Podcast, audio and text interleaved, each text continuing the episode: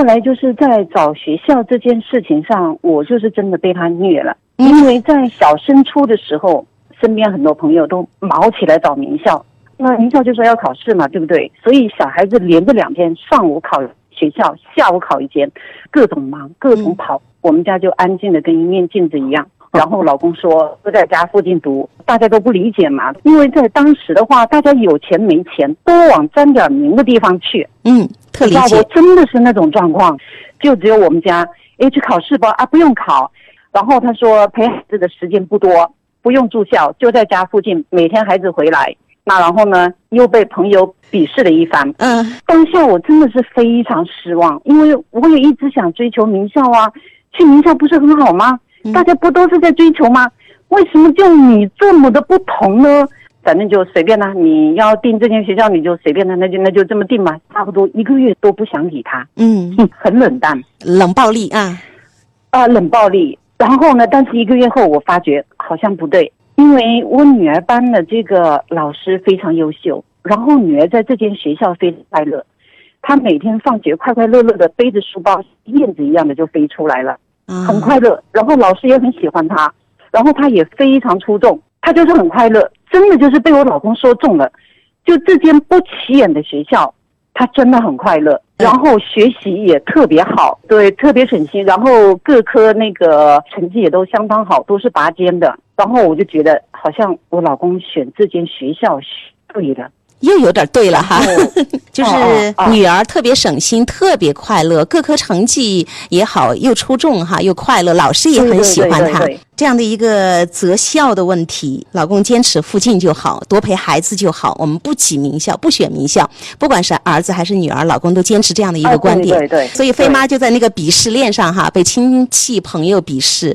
但是我也能够理解你当时那种被虐的感觉。你说真的是太虐了，被你老公哈。同样，我吴云老师，你对于这一块你也聊几句吧？这个爸爸好坚定，妈妈也很坚定，就是你们两个来本身从个性上讲，就都很强的。爸爸看上去说，刚才陈亮老师说他是个洋爸，就是他是他是表面上很和善，实际上内心里面无比坚定的一个人。但他对孩子的那种感觉，呃，怎么说呢？哈，不知道吴云老师看不看综艺节目？有有一个综艺节目，好像黄晓明特别有名，呃，因为他有一句话变成了名言，他永远跟别人交流的时候说：“不要你觉得，我要我觉得。”啊，但是我觉得这个爸爸在面对孩子的时候，他一定是说：“我不要我觉得，我要你觉得，孩子，我要你快乐，你快乐就好。呃，他还是有说我是家的主心骨，嗯这个事情我说了算。爸爸这个东西蛮强的，他说我要我觉得这样对孩子是好的，而不是说妈妈的干扰。可以说从另外一个角度上讲，所谓的虎妈她也有她顺从的一面，对吧？嗯这个也是他们两个在博弈当中形成的一些模式啊，也是蛮有意思的。嗯就是虎妈显然是是有妥协嘛，虽然是一种忍耐，是一种难受的妥协，但是还是妥协了嘛，对不对？接下来还是请飞妈继续讲女儿。哎，一个月之后情况如此的好，让你再一次、第二次我说的，老公好像又有点对了哈，在择校方面。啊对那儿子呢？儿子的话，我老公这件事情对我这辈子的震撼都很大，这啊，件事情震撼。彻底的改变了我。对、嗯他等于是在初三的时候上学期成绩下降特别快，老师就不停的打电话，甚至要求我们夫妻俩到学校去，六科老师面对面的当面给我儿子开会。六科老师地步，那然后我也很焦虑啊，成绩不好，考不上公立怎么办？然后原本是可以考到公立，怎么怎么样？现在成绩这样下来了，怎么弄？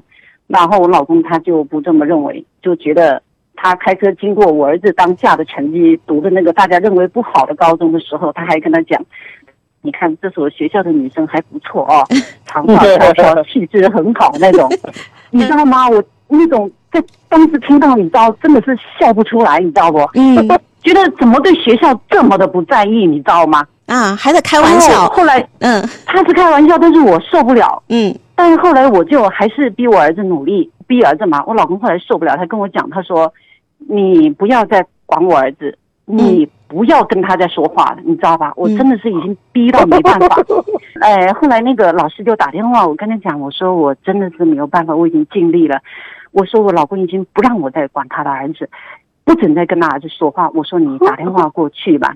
找老公后。来我呃，对对对，那个老师就打电话了。我没跟我老公预先说，我没说，我在门口躲着听。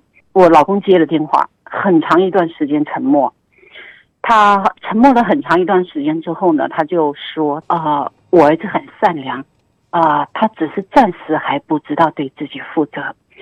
呃，我觉得给他一段时间，让他成长没什么。诶，我觉得他等他意识到了，他是会改变。我当时听到这个，我就当下我就呆了。大概过一小时后，我儿子回来，我就跟他讲，我说，班主任打电话找老爸了。”我儿子吓得脸都白了。我说：“老爸说，你很善良，你只是暂时不知道对自己负责而已。”然后我儿子当下眼眶就红了，迅速的就走进自己的房间去了，走了，扭头就走。后来他是跟我说，他是他说他在房间里面哭了很久。我老公这个事情确确实实的彻底的改变了我，我放手，我放手，我在那在那当下这件事情经过之后。我放手，我退回到厨房，我支持家里的后勤，前面教育孩子我都交给老公。刚刚听到就是飞妈在分享这一段的时候，声音其实又哽咽了哈。吴云老师，他又回到了当时的那个场景，然后先生的那段话震撼到他，开始彻底放弃了自己对孩子的那一套教育管理的行为也好，观点也好。讲到刚才那个情景的时候，我其实都非常的激动，然后我觉得我的那个眼泪都快出来了。你看有几个词妈妈有用到，就是爸爸沉默了很久，然后说了一句话：“我的孩子是很善良的孩子。”他。只是暂时还不知道对自己负责，希望老师给一点时间还有空间。然后孩子回来，妈妈把这个话，爸爸说的这个话告诉了儿子，儿子听了之后也是眼眶红了，然后扭头回房间。后来告诉妈妈，在房间是痛痛快快的哭了一场。很有意思，我想把里面的东西拿出来讲一下。就是我知道飞妈的儿子后来就完全不一样了。那为什么完全不一样呢？因为爸爸用的是爱。记得华德福的创始人叫斯坦纳博士曾经说，教育有三种有效的方式，一个是诱惑，一个是恐惧，一个就是爱。他说我们放弃诱惑和恐惧，只留下了爱。那爸爸呢，在那一瞬间对孩子有一种无条件的爱。经过妈妈这样子传递给孩子，孩子就收到了，所以他。